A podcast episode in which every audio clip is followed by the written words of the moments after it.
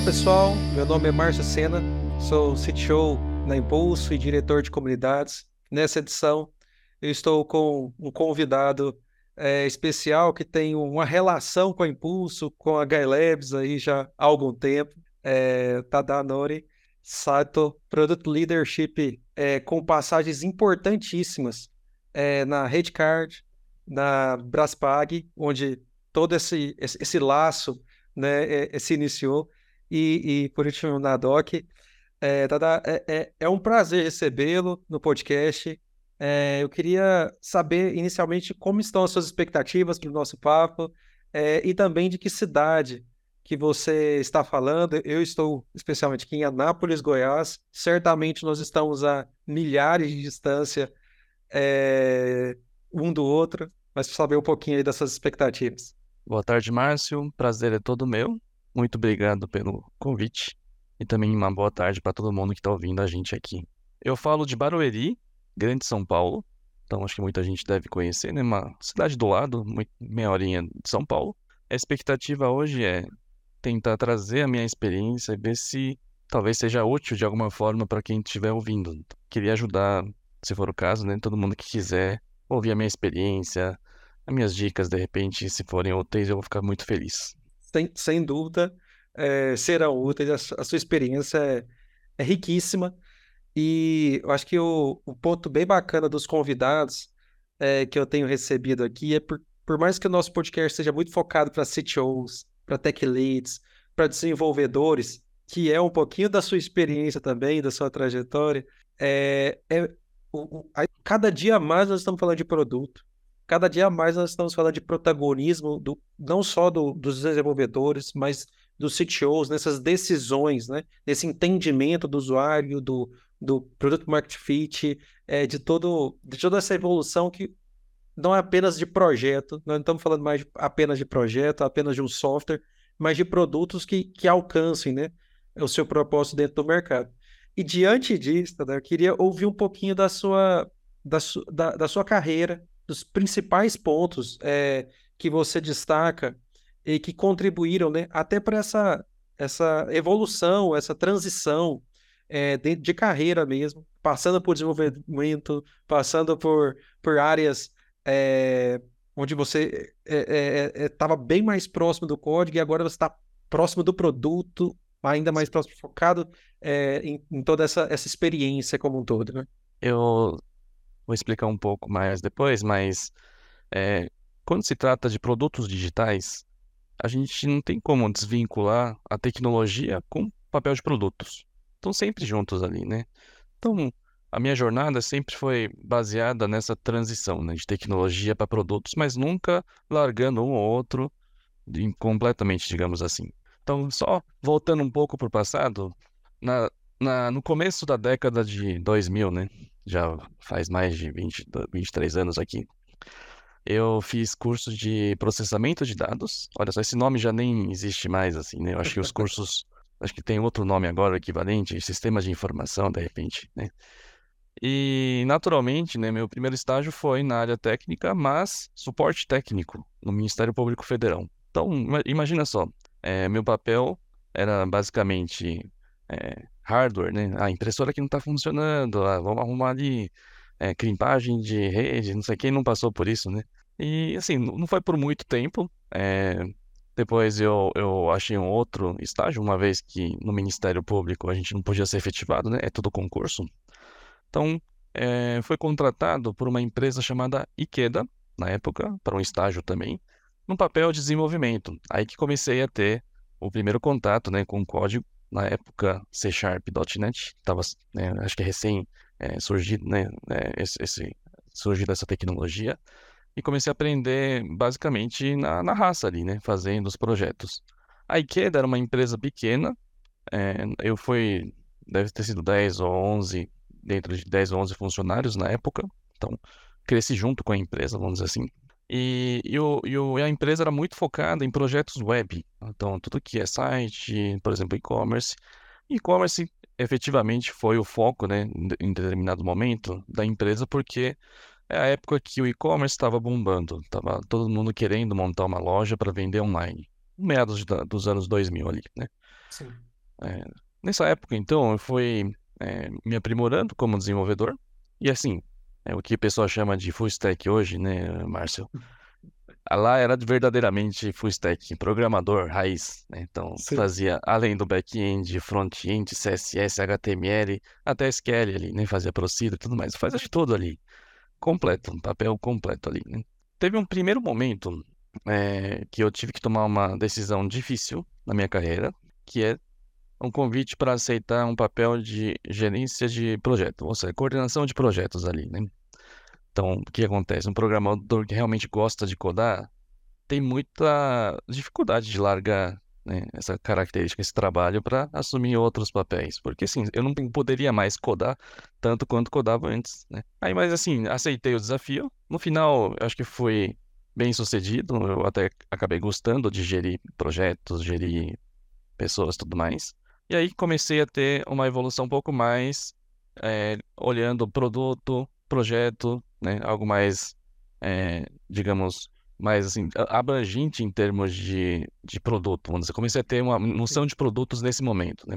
Foi, é, acho que nesse, papel até começo de 2010, 2011, quando recebi o convite para trabalhar na Redcar, na época, né? Hoje se chama Rede, a empresa.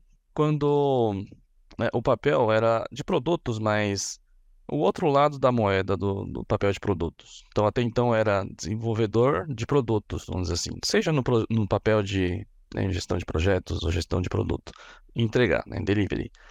Na, na Redcar, a gente tinha preocupações de marketing de produtos, vamos dizer assim. Então, não somente uh, entregar o produto, o código, o software, mas olhar outros aspectos né, de como embalar esse produto para o mercado olhar a precificação, olhar ofertas, modelos, né, como cobrar, não cobrar, parte jurídica, parte de parcerias para como expandir o produto, treinamento da área comercial.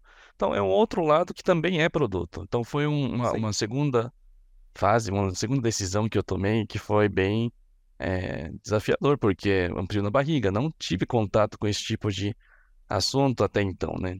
Mas foi muito importante na minha carreira, tá? Aqui digamos que foi uma, uma fase que acrescentou ainda mais o meu conhecimento em termos de produto. Consegui conhecer o outro lado. Né? O, o, projeto que eu participei na época foi o lançamento do eRede, né? uh, uma nova versão de solução de e-commerce da Redcar. É, acho que até hoje tem uma, uma versão mais nova, mas está lá né, no ar. E em 2014, recebi o convite para trabalhar na Braspag, uma empresa da Cielo, né, Grupo Cielo, é, especialista em gateway de pagamento no papel de Product Owner. Então aqui começa a ter um, um, outro tipo de papel de produto, né? Até então não era muito claro, veio do, do, do conceito da metodologia Scrum, ágil e tudo mais, né? Dono do produto ali. Mas assim, foi muito bom porque juntou o meu conhecimento técnico, uma primeira experiência, mais os conhecimentos de marketing de produto, que é a segunda experiência, e consegui aplicar nesse papel novo de Product Owner. Porque Product Owner seguindo né, a, a literatura, era responsável pelo produto. De fato, é um owner de produto. Né? Então, eu assumi esse papel à, à risca, vamos dizer assim, na época. É, alguns, né, alguns projetos ali, são propriamente gateway de pagamento da Braspag, cuidei para evoluir ele, produtos de tokenização de cartões, até os, alguns produtos em conjunto com a própria Cielo. Né? Então, e-commerce da Cielo, checkout, link de pagamento, tudo mais. O meu desafio era conduzir a evolução desse produto no modelo ágil. Mas... Aí dentro ainda da, da e, e, toda essa experiência, só fazendo um ponto, tá, é uma imersão sua de fato. Né? Se há sim, um, sim. naquele primeiro momento, uma, uma, uma, uma, uma saída, uma cisão ali, né? do desenvolvimento para produto, é, é perceptível dentro da, dessa, da sua jornada um, um, um, aprofundamento cada vez maior dentro dessas camadas de produto. Que nós estamos gravando aqui no, é, em outubro, que recentemente saiu na, da bolha né, de, de, Twitter, que, ah não, PM, se, se, se é, a gente vivia, vivia, muito bem sem PMs e sem, e sem QAs. Como se, assim, é, quem fazia? Na verdade, um monte dessas coisas ninguém fazia. É, ou se fazia de uma forma atabalhoada, de fato. É, você está falando de questões jurídicas, precificação, isso nunca passou por desenvolvimento, por desenvolvedores é, no máximo em startups onde o desenvolvedor era o founder. né? É, então, é, é, é massa ver essa, essa a sua trajetória de ter essa imersão de produto justificando é, não só a existência da área, mas as responsabilidades que são grandes, né? Sim, hoje, hoje ainda existe uma, uma, até eu diria, dificuldade do mercado em definir qual que é, de fato, o escopo que um produto tem que assumir, né? Vai até gestão de backlog, roadmap, ou pode ir até além, né? como entregar o produto para o mercado, divulgação, que é um pouco do papel de marketing. O produto, no, no final, vem de marketing originalmente, né? Então, é, é uma disciplina dentro de marketing, conceitualmente. Aí veio a tecnologia, acrescentou alguns outros papéis, né? Gerenciar a prioridade e tudo mais, né? Acho que daqui a pouco a gente pode falar um pouco mais sobre isso, Márcio. Aí dentro da, da, da Braspag, em 2019, eu assumi uma terceira fase importante na minha carreira, uma evolução, então, até então, eu cuidava muito de tecnologia, né? Depois um pouco de produto, e agora comecei a, absorver um pouco de responsabilidade de negócio. Então, assumi uma torre de produtos transacionais. Então, o modelo de, de trabalho na Braspag mudou nessa época. Ao invés de ter é, departamentos de produto, engenharia, tudo separado e junta numa, no formato de squad ou tribo, por exemplo, era uma torre como se fosse uma BU ou, ou, ou, como se fosse uma squad mesmo, né, com pessoas diferentes ali, só que a gestão é de uma pessoa, né, então a liderança é única. Então, no, no meu caso aqui, os produtos transacionais, como Gateway, como produtos de tokenização de cartão tudo mais, que eu cuidava já como PO, eu era responsável, além né, do, do, do, da responsabilidade de produto, também pelo time de tecnologia, engenharia, e também responsável por PNL e satisfação de cliente, por exemplo. Então, teve essa evolução, um frio na barriga novo, vamos dizer assim, né? Porque é um peso maior. Sem dúvida. Foi bem importante na, na minha carreira para evoluir, para chegar onde eu tô hoje, vamos dizer assim, em termos de maturidade, em termos de experiência, né? Enxergar algo que não é só entregar o produto ou, entre, ou como entregar o produto, também gerar resultados. Então, isso eu acho que é uma, uma responsabilidade natural, né, de uma evolução de carreira, vamos dizer assim. Né? E no passado mais recente, né, 2022, eu assumi uma posição de Product Director na DOC. Então, DOC, para quem não conhece, é uma empresa que provê tecnologias né, amplamente dentro do ecossistema de meio de pagamento, desde soluções para emissão até adquirência, né, passando pelo antifraude, banking e tudo mais. Eu assumi a parte de processamento de autorização, clearing, entre outros produtos, né? Até chegar no, nos, nos, últimos momentos que eu estive lá, a, a BU de adquirência, enquanto papel de produtos, e é, time de conformidade de bandeiras. Né? Então, é esse time garantia que a DOC cumprisse 100% dos regulatórios das bandeiras, que tem, é, uma, é uma indústria bem regulada né? pelo Bacen, pelas bandeiras. Aí, nesse momento, eu estou numa, exatamente numa, numa fase de transição, Márcio, então em breve mais novidades aí. Sim, sim. Não, e, é assim, a, a- não só os temas, é, principalmente das suas duas últimas experiências, eles têm uma correlação é, dentro do ambiente financeiro, né? é, de pagamentos, e isso, sem dúvida nenhuma, se alguém já está nos, nos ouvindo aqui, né? Ele já trabalhou, já se relacionou, é, implementou integração, sabe o quanto é um é um mercado regular, assim, que exige atenção, que exige segurança, é, que tem um conjunto de concorrentes é, fortes, inclusive, e que o papel de produto, o papel de encontrar esse, é, é esse PMF ou a precificação é, é grande ao mesmo tempo é, que toda essa parte de, de, de, de integridade das informações, do que está sendo transacionado, a gente está falando aí de, de muita cabeça, de muita gente, de muita responsabilidade. E sua experiência só, só confirma isso, é.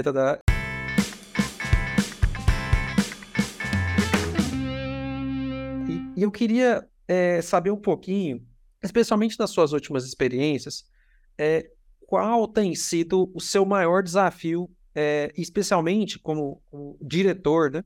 A gente está falando de, de reportar para CPOs, é, é, mas também se relacionar com desenvolvedores de alguma forma ali, com interfaces. Qual tem sido esse, o seu maior desafio é, na liderança de times de produto aí? O, o desafio do time de produto, aí eu vou, em alguns momentos, vou englobar o time de produto, não só papel de produto, mas time que entrega Por produtos, favor, tá? Inclusive engenharia, UX, tudo mais, né? Até porque, é, é, assim, o time de produto, ele é, ele, ele é cheio de pessoas, como, como você disse, nessa torre, né, nessa vertical, é, de pessoas de res- responsabilidades diferentes, de skills diferentes, habilidades diferentes, Sim, e é assim que se constrói um produto, né? Tem UX sim, ali, tem engenheiros ali, tem o marketing se relacionando, alguns dentro dos times e outros como interfaces ali, né? sim. Então, sem dúvida, é um E esse diverso. time eh, tem um desafio que é um reflexo do desafio da própria empresa. O que que acontece hoje? Acho que muita gente deve concordar comigo. Qualquer empresa quer maximizar a capacidade de entrega, de trazer receitas no menor prazo possível. Existe esse desafio, ao mesmo tempo com o desafio de diminuir ou minimizar os gastos ou impactos que, o- que a operação, né, pode causar, ou energia gasta com operações, vamos dizer assim. Perfeito. Então, esse é o desafio de uma, de uma empresa, né? Qualquer empresa acho que deve ter esse, esse desafio pela frente. Ou pelo menos deveria. É, sim, deveria estar correndo atrás disso, né? E na segunda camada aqui, então, o que que acontece? Então, existe por um lado, então, vamos chamar de pessoas de negócio, tá? Comercial, business, de repente até C-level, alta liderança, com a pressão de trazer esses resultados, seja vendendo mais, entregando novos produtos para o mercado, fazendo divulgações e tudo mais, tem que trazer dinheiro. Por outro lado, então existe um grupo de pessoas que fazem a entrega, né? Criar novos produtos, entregar, resolver problemas, atender essa demanda que vem, né? Da pressão que vem do time de negócio, vamos dizer assim. Existem esses dois papéis, certo? É, normalmente, a realidade mostra o quê? Dentro desse contexto, né?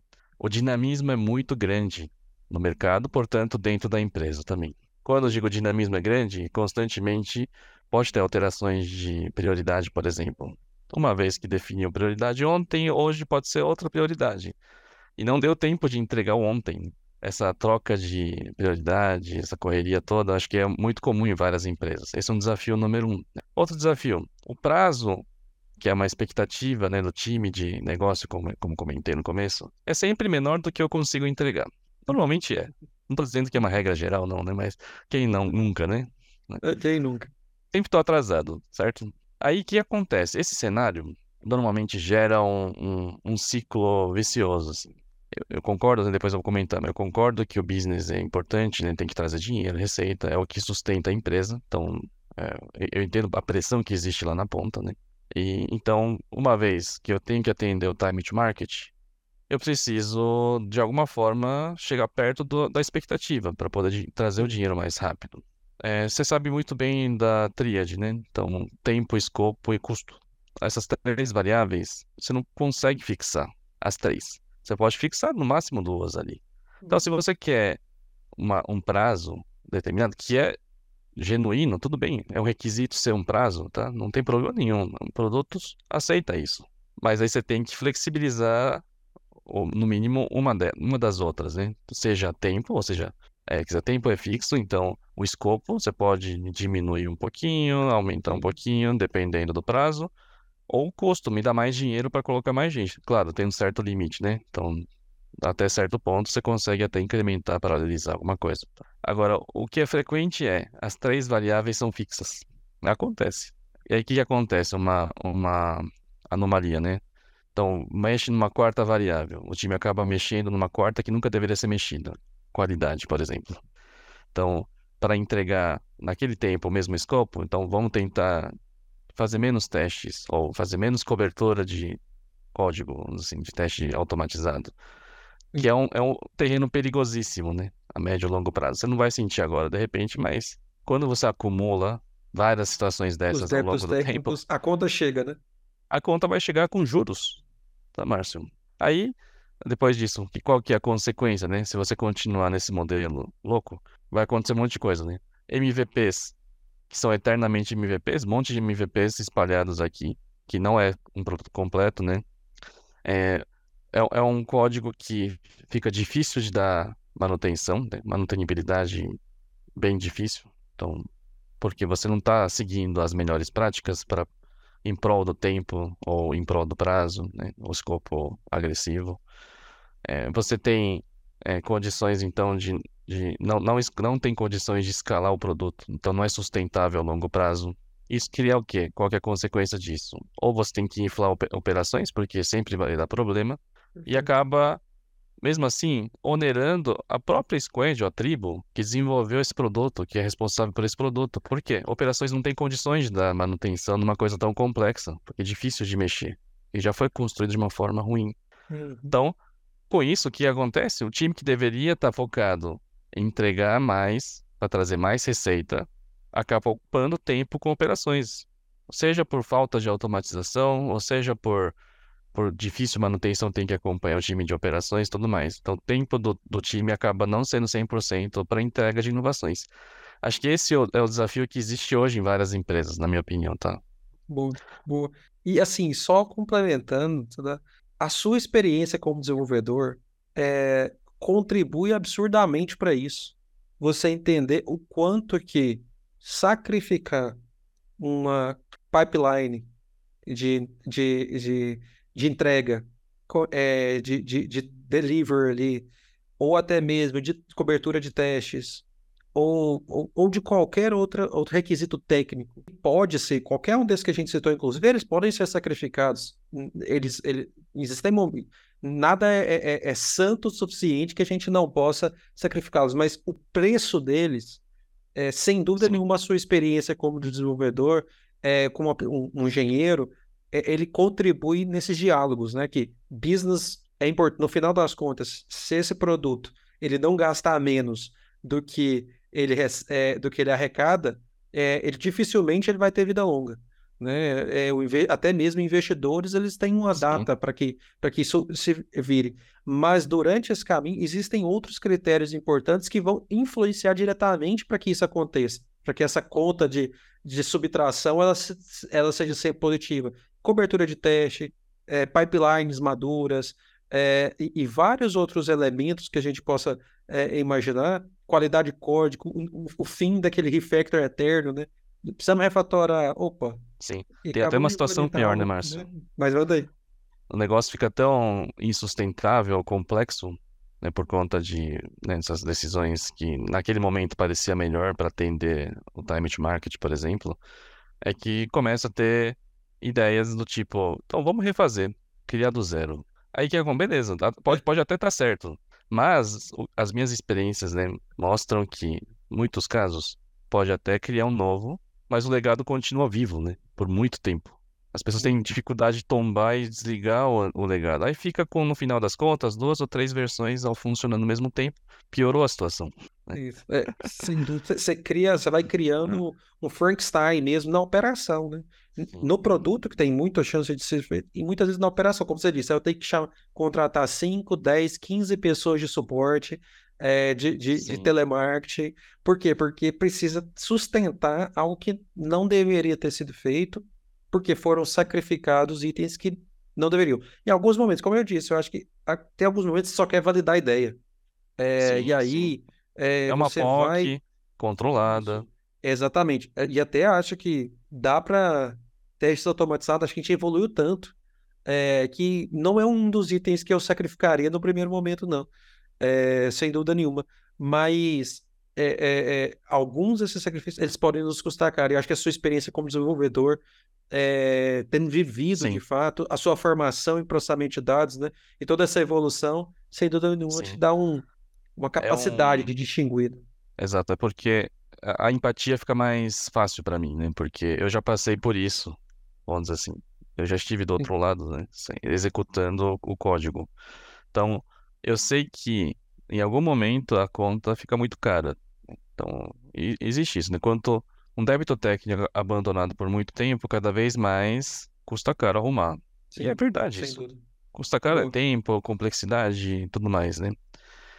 E, assim, mas em nenhum momento, tá, Márcio? Eu tô dizendo que é ruim é, é, pensar em prol do negócio, tá? Tipo, muito pelo contrário. O negócio é o que mantém a empresa. O dinheiro é o que mantém a empresa, inclusive o salário das pessoas para construir esse produto. Então, é importante. Perfeito. Então, é uma premissa.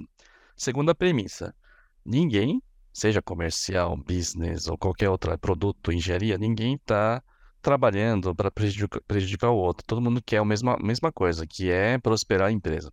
Segundo ponto que acho que é importante pessoas saberem. E terceiro ponto é nenhuma metodologia, técnica, ferramenta, framework você vai conseguir aplicar integralmente numa, num contexto. É difícil, não sei, nunca vi pelo menos, tá? Acho que o importante é você pegar os bons pontos de cada framework, cada prática, tudo mais, e tentar adaptar de uma forma que você consiga extrair o melhor dele dentro do seu contexto, dentro da sua realidade, tá? Com essas três premissas, é, qual que é o, então, o papel, aí, aí tô dizendo agora, é papel de produto mesmo, tá? Um Product Sim. Owner, Product Manager, dentro desse contexto todo.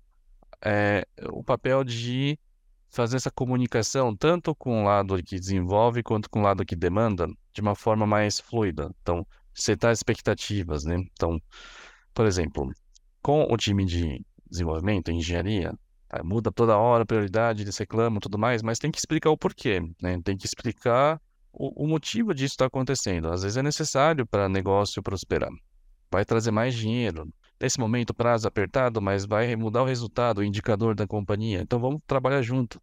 Não estou dizendo para esquecer a qualidade, não estou dizendo para né, tipo, deixar de lado o débito técnico. A gente vai ter que cuidar disso. E quem tem papel ou influência muito grande de priorizar né, itens de inovação ou itens de débito técnico, arquitetura e tudo mais, é o próprio PO, né, o próprio PM. Ele pode dar essa abertura para o time trabalhar também na melhoria, ao mesmo tempo que você entrega uma inovação um, um, profissional de produto tem que ter um conhecimento não somente de negócio, não somente técnico, ele tem que ser um, um cara que equilibra muito bem esses dois lados, né?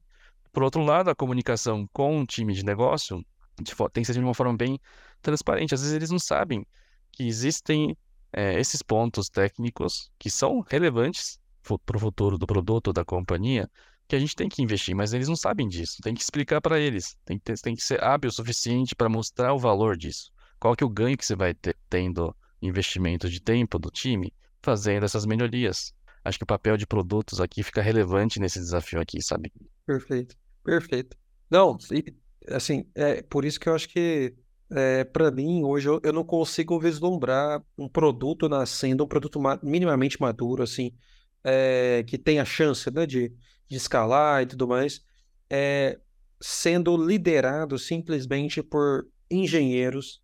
Por mais que eu acredito muito, né? Eu tenho toda a minha formação em ciência da computação e que, eu, que, eu, que eu, eu sei do nosso valor dentro da, da cadeia de criação de produto, mas ter, um, um ter profissionais que estão olhando para várias outras matérias, outras disciplinas ali da criação de produto que não estão no meu dia a dia, é, normalmente, não estão no dia a dia do CTO, não estão no dia a dia é, do, do desenvolvedor, do designer, por mais que ele esteja conhecendo o usuário, mas existe uma, assim, uma lista de responsabilidades e de priorizações de conhecimento, que, como você diz, é, de responsabilidades do PO, do PM, das pessoas de. Eu até, eu até quero corrigir aí, eu acho que você está me incitando a corrigir isso, que as pessoas de produto, talvez todo mundo seja pessoas de produto, né? Mas o, o, o, o Product Owner mesmo, o Product Manager mesmo, Sim. ele tem responsabilidades de priorização, de negociação, de aproximação de stakeholders, é, assim, que não cabem geralmente no dia a dia dos engenheiros. Mas pensando nesse, nesse relacionamento é, com os profissionais de tecnologia, é, com os, os, engenheiros, com os UX, você tem tido, assim, eu, eu não sei nas suas últimas passagens, o quanto você tem estado próximo deles é, o bastante para ter é, esses. Como tem sido esses desafios aí de cobrar talvez um protagonismo dessa pessoa ou não? Como tem sido isso? Sim. Ó, o segredo para ter um, um, uma entrega de sucesso é ter uma parceria muito forte com a engenharia. Né? Produto e engenharia tem que, tem que ser uma coisa só no final. Né? São papéis diferentes no mesmo time, né? Responsabilidades diferentes, mas é, o time é só, o objetivo é uma coisa só, né? Então, eu sempre trabalhei é, esse lado, tanto para mim mesmo quanto para os meus liderados, né? Produto não é chefe de engenharia. é um dos erros que muita gente comete no começo da carreira, mas não é, entendeu? A gente não pode ser, né, assumir uma posição de hierarquia. Não, não é. A gente apenas é um papel diferente dentro do time. Perfeito. Tá? Esse é o primeiro ponto, né? Então, dado, dado essa premissa, eu sempre me aproximei muito dos meus pares de, de engenharia, né? Então, desde que era um PO ou um gerente ou director, como foi da última vez, mas sempre tive essa, essa sintonia muito próxima, assim. Por quê? Porque eu não consigo fazer nada sozinho enquanto produto. Eu consigo ajudar num pedaço da, do trabalho e a engenharia faz o outro pedaço, que é de entregas, é, estratégia técnica tudo mais. A gente tem que tomar decisões em conjunto, no, no, no geral, né? Então, essa parte de relacionamento com profissionais, não somente com a engenharia, mas com outros profissionais também, né? UX ou até outras áreas cross, como área de negócio, área de jurídico, operações. Acho que o produto, o papel de produto tem que ser um interlocutor muito hábil, tá? Uma comunicação muito eficiente com essas áreas, para você entregar o que tem que ser entregue. Então, essa aproximação é muito importante. Tá?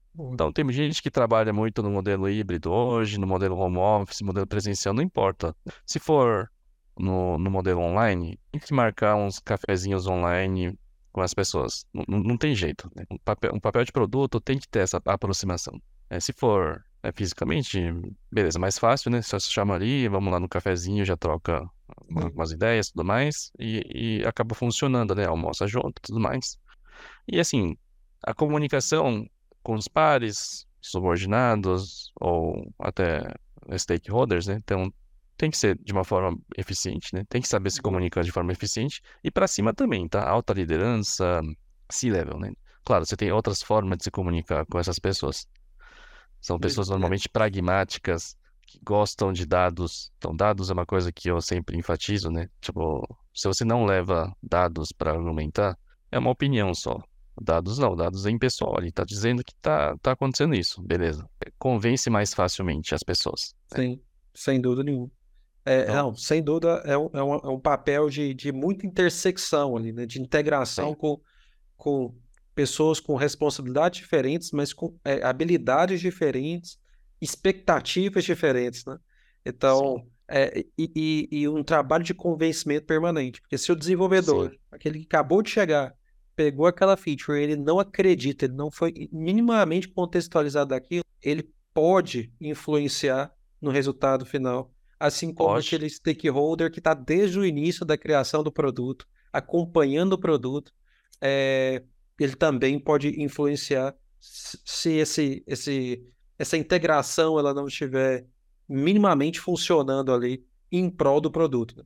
Em prol, se for em prol da vaidade, em prol dos, dos desejos pessoais, certamente vai, vai haver muito mais fricção ali do que mais ruído do que entrega, né? Pro, a pro negociação resultado. Que você comentou, essa habilidade de negociação é uma das principais de, de, de um profissional de produto, na minha opinião, porque se negocia tanto pro lado de negócio, se leve alta liderança, quanto pro time. Sim. Lembra que eu falei? Não, você não é chefe dos caras, então você tem que convencer por influência. Exato. Né? Os, os melhores engenheiros com quem eu trabalhei eram as pessoas que me criticavam. Sinceramente, ah tá, mas por que tem que ser, tem que ser isso? Tem que ser assim, por que tem que fazer isso primeiro? Aí, sim, às vezes assim, eu tinha argumentos concretos, com dados, motivos financeiros, dinheiro e tudo mais, para convencer eh, essas pessoas ali. Aí eles ac acreditaram, né, obviamente, no meu, na minha tomada de decisão, compraram a ideia e o engajamento é muito melhor. Então saíam produtos bem, bem mais, digamos, motivados ali, né? As pessoas trabalhavam com, com um propósito, vamos dizer assim, não só porque o produto mandou, não. Né? Eu nunca trabalhei dessa forma, não. Boa.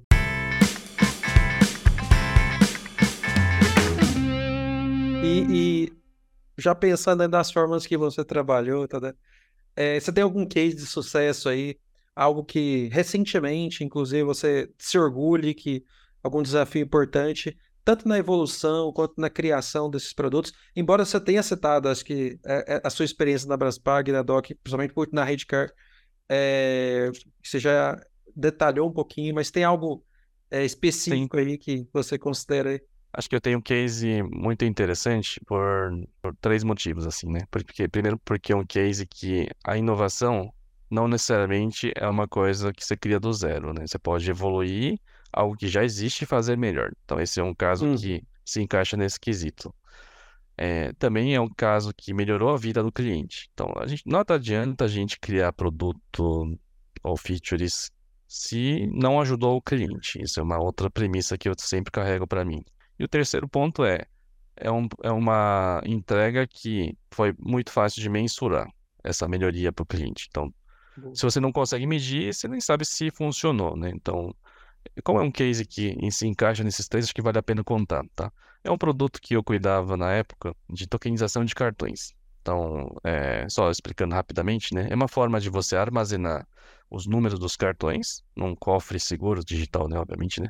Seguro, com regras do PCI e tudo mais, para que os clientes, por exemplo, de e-commerce ou assinaturas, pudessem utilizar para cobrar recorrências, né? Vamos dizer assim. Perfeito. A, a, a empresa, né, no caso a Braspag, já tinha esse produto há muito tempo e é amplamente utilizado por vários clientes. Funcionava bem. Aí, em um determinado momento, alguns anos atrás, surgiram, é, através das bandeiras, né, Visa, Master, Elo, etc., uma solução de tokenização criada por eles. Então, Network Token, né? A princípio, assim, é um produto muito interessante porque, além de armazenar os cartões no ambiente também seguro, né, etc, etc, eles tinham algumas features que a gente não tinha. Por exemplo, atualização automática do número do cartão, né, número físico do cartão, Mas... atrelado a um token de uma forma automática quando tiver, é, por exemplo, uma, uma situação de expiração de cartão, bloqueio ou substituição. Então, por que, que isso é vantajoso? É, só, só, me colocando, então, só para quem está contextualizando, eu, eu, sou, eu sou um cliente Sim. usando esse serviço de tokenização, o seu cartão expirou, vocês conseguiram alterar esse número do cartão, mas o token Sim. que eu tenho, ele continua o mesmo. Exato. Porque eu não preciso armazenar seu cartão, nem isso. nunca devo fazer isso, mas o token Sim. eu não preciso te pedir um novo token, né? Exato. Aí que acontece? É, uma provedora de assinatura, por exemplo, não precisa ficar pedindo toda hora um cartão novo, né, do Márcio, por exemplo, porque mudou de número. Porque o token permanece o mesmo. Por trás, o número do cartão associado alterou através dessa tecnologia automaticamente. Então, consequentemente, os lojistas, né, ou, por exemplo, quem provê assinatura, serviço de assinatura, consegue ter uma conversão melhor, porque de tempos em tempos os cartões expiram, então acaba negando essas transações. Mas com essa tecnologia não precisa mais negar, porque troca automaticamente. Bom, a gente não tinha essa feature porque na característica de gateway de pagamento a gente não tem como ter essa informação, né? Quanto aos emissores e tudo mais. Pensamos, é uma ameaça para o nosso produto? A gente não, a gente enxergou uma oportunidade. Por quê? Por um lado, né, a gente queria essa tecnologia, essa feature no nosso, era um desejo nosso, obviamente, para evoluir o nosso produto. Uhum. Segundo, os lojistas não queriam fazer uma nova integração. Tipo, qualquer mudança de tecnologia, o lojista ou quem contrata o nosso serviço tem que investir um pouco mais no time de tecnologia para fazer atualização. Eles têm outros roadmaps, outras prioridades de negócio. Terceiro, as bandeiras também queriam expandir o uso desse produto, mas aí esbarra nesse segundo problema, né? Então tem que ficar convencendo um por um.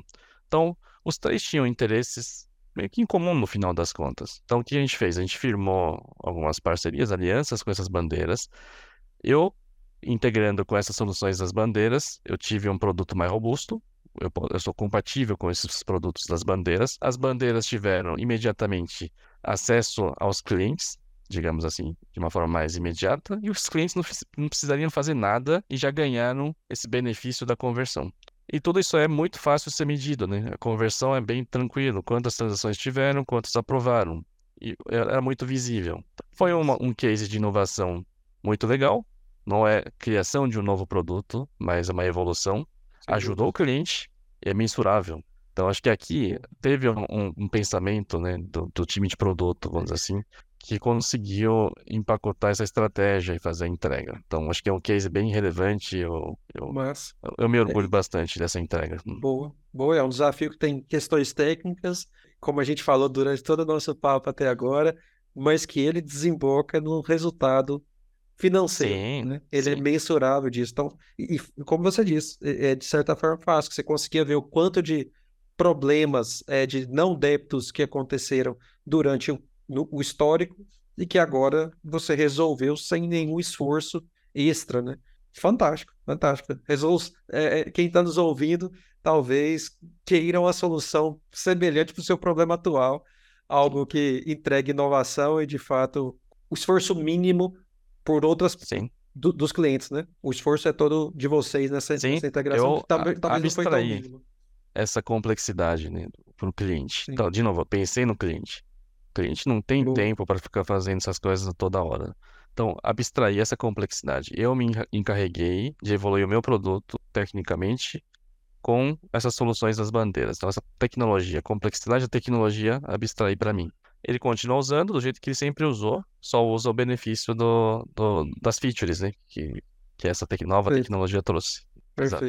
E, e pensando em dicas aí para profissionais, né, de tecnologia, pode ser inclusive profissionais que, que, que estão ainda como desenvolvedores, como designers, né, é, é, ou como lideranças é, dentro do, de, de, de projetos e que, que queiram, estejam vislumbrando é, assumir algumas responsabilidades como PMs é, dentro da sua organização. Isso acho que é bem comum, eu tenho conversado com algumas pessoas e, e é comum, assim, às vezes a, a- organização ela não tem ainda visão de produto, ela, ela não tem essa, essa maturidade ali, e ela começa a vislumbrar, alguém começa a provocar os líderes, os, os C-levels, e fala, opa, precisamos. E, e muitas vezes olham para dentro dos times mesmo. Então, quem que nós temos aqui é, de Scrum Master, quem que nós temos aqui de, de Tech Leads, é, de pessoas de outras áreas que poderiam assumir certa responsabilidade. Então, se você tiver algumas dicas para esses Sim. profissionais, acho que é bem importante. Primeiro, uma, uma boa notícia é que, diferentemente de algumas outras eh, profissões, vamos dizer assim, né? Produto não tem uma formação específica, concorda? Você não tem uma faculdade de produtos. Então, você pode ser de, de desenvolvimento, como foi o meu caso, né? Evolução, produto, desenvolvedor para produtos. Eu já vi pessoas que vieram de operações, implantações, que se tornaram ótimos POs ou PMs por ter conhecimento, né, direto ali. A- a- Já é uma, um background diferente de mim. Sim. Ele conhece as dores do cliente ali, porque estava na operação, estava operando o produto. Então, também se tornou um bom produto, um bom produteiro nesse sentido. Sim. Eh, Pode ser de marketing, pode, claro. Então, product marketing não tem a parte tem que desenvolver a parte talvez técnica, um pouco mais conhecimento. Não estou dizendo que ser técnico é ter que ser programador. Muita gente confunde isso, né? Não é isso. Boa. Ser técnico é não ser tecnofóbico ali, né? Saber conversar com as engenharias. né? É o mínimo, certo? É, e assim, outros profissionais. Então não tem uma restrição nesse sentido, né? Porém, é, se vocês prestaram atenção, né, no, no, em todo, toda a história que a gente contou agora, né, Márcio, qual que é a principal habilidade de um produto, na minha opinião? É comunicação. É comunicação, capacidade de negociação, é product leadership, né? É uma liderança no final das contas. Que você tem que, mas liderança que não é um poder concedido, né? É por influência. Você tem que convencer, argumentar e direcionar o time para o objetivo que você quer atingir. Então, essa capacidade de se comunicar, acho que é o ponto mais importante para mim, tá?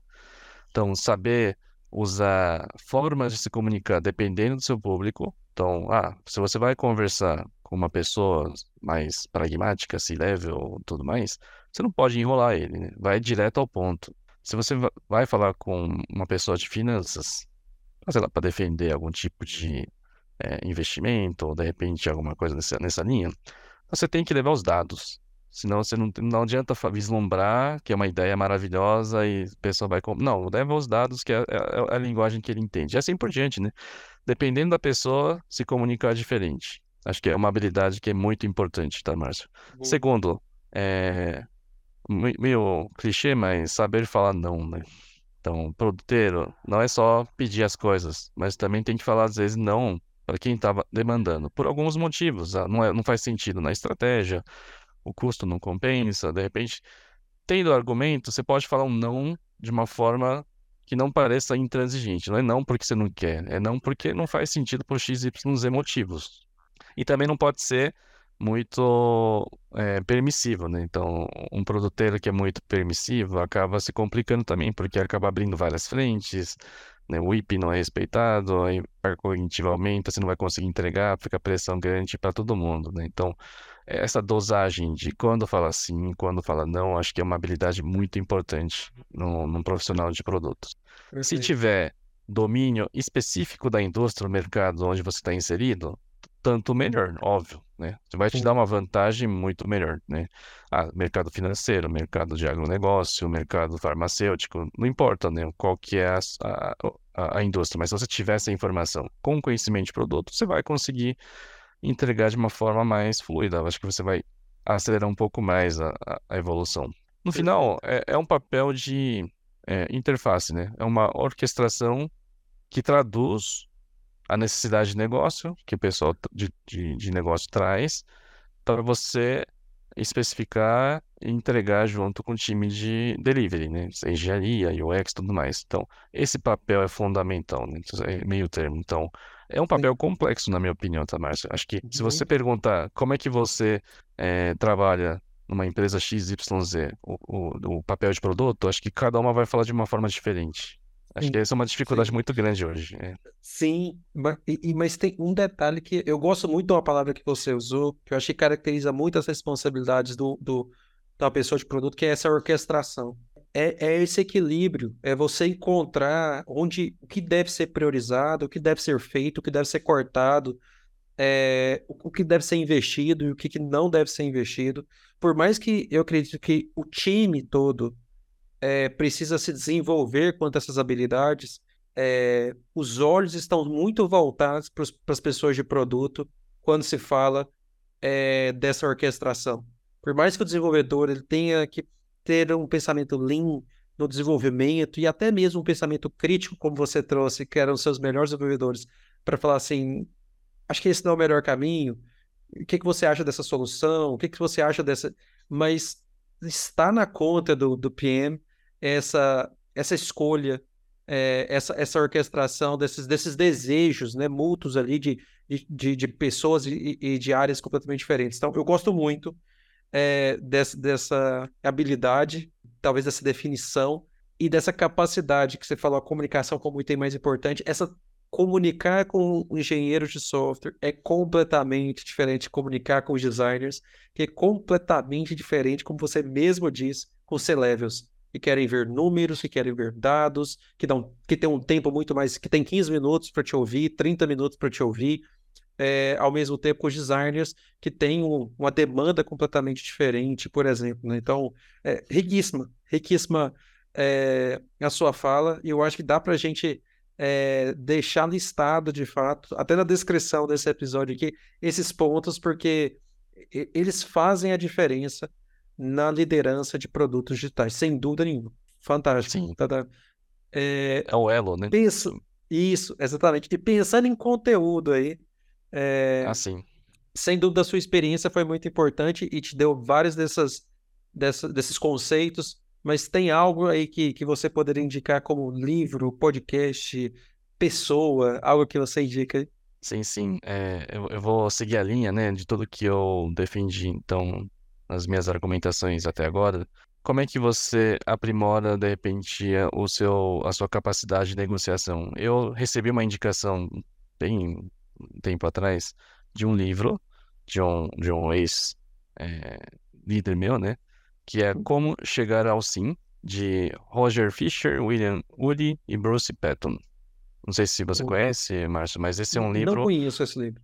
que realmente me deu uma outra forma de pensar na hora de negociar, né? Então ele te ensina que negociação não pode ser feita defendendo a sua posição. Tipo, ah, eu quero fazer isso e ponto. Você tem que enxergar, na verdade, qual que é o interesse do outro lado tá- de estar defendendo aqu- aquilo que ele está pedindo, né? Então você entende o que que ele quer, na verdade. Às vezes o que ele está pedindo ou está negociando com você não é exatamente o que ele quer. Ele quer outra coisa.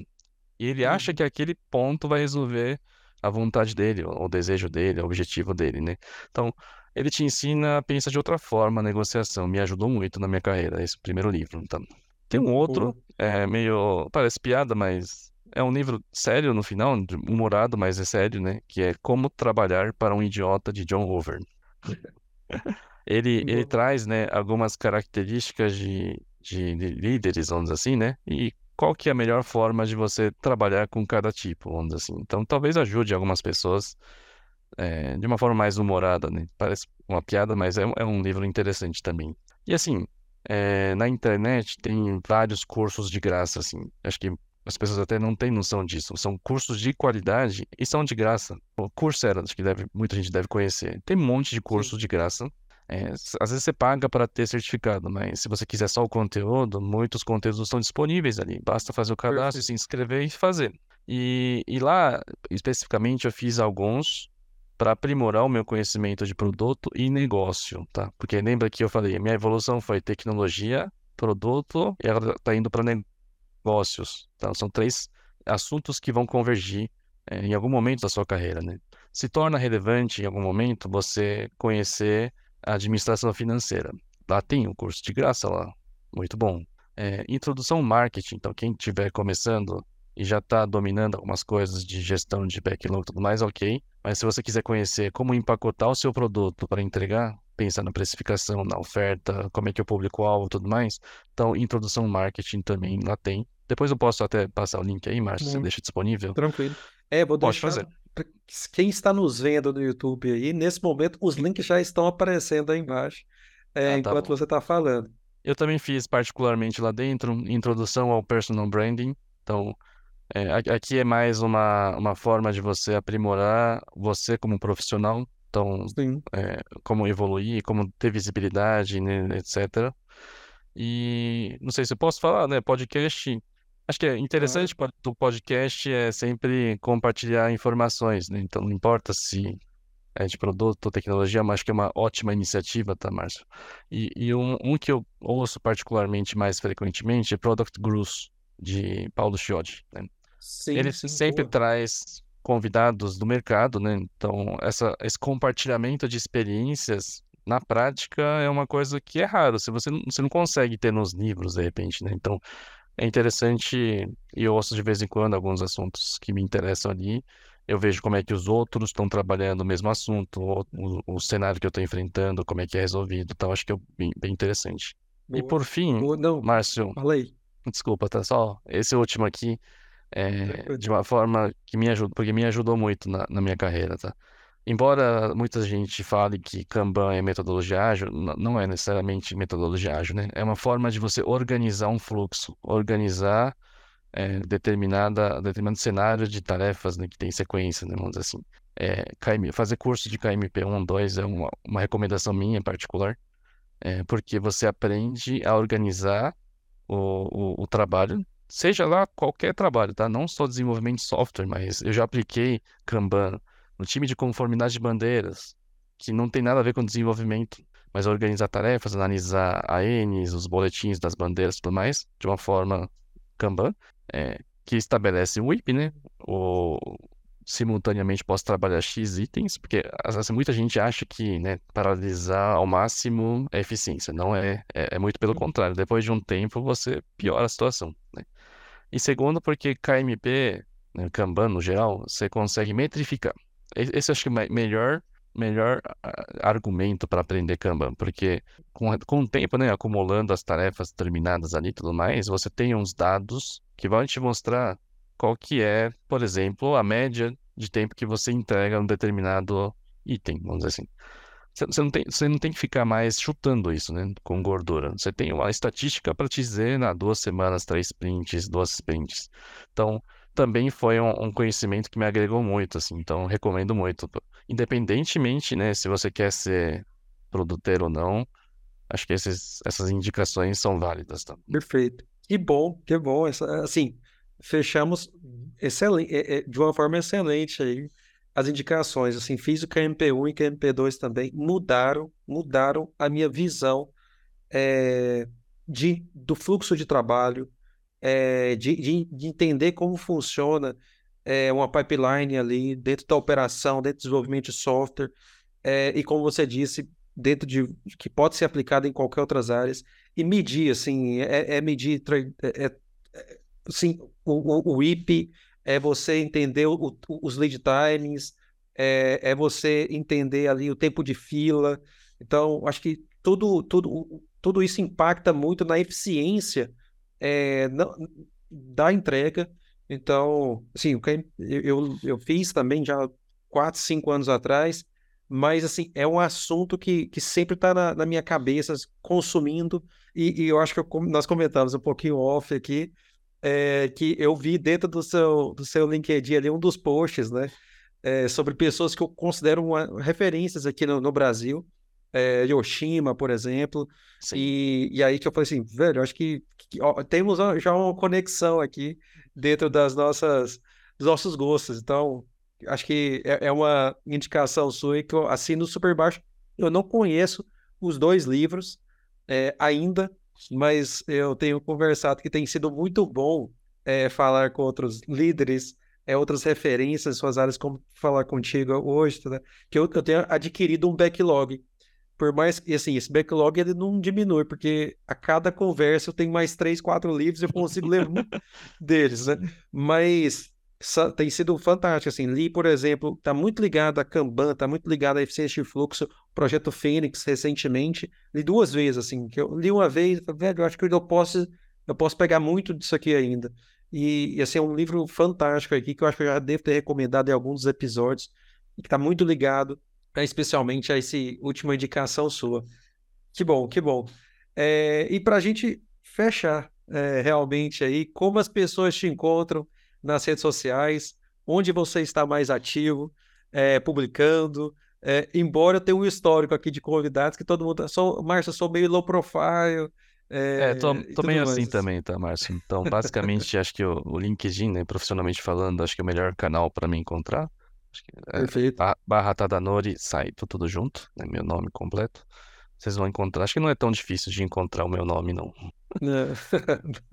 boa, boa. Então, vou deixar o link aqui Lembrando que a gente vai. que as pessoas podem te encontrar. Também está na descrição. Se você estiver no. A pessoa estiver no Spotify e tudo mais.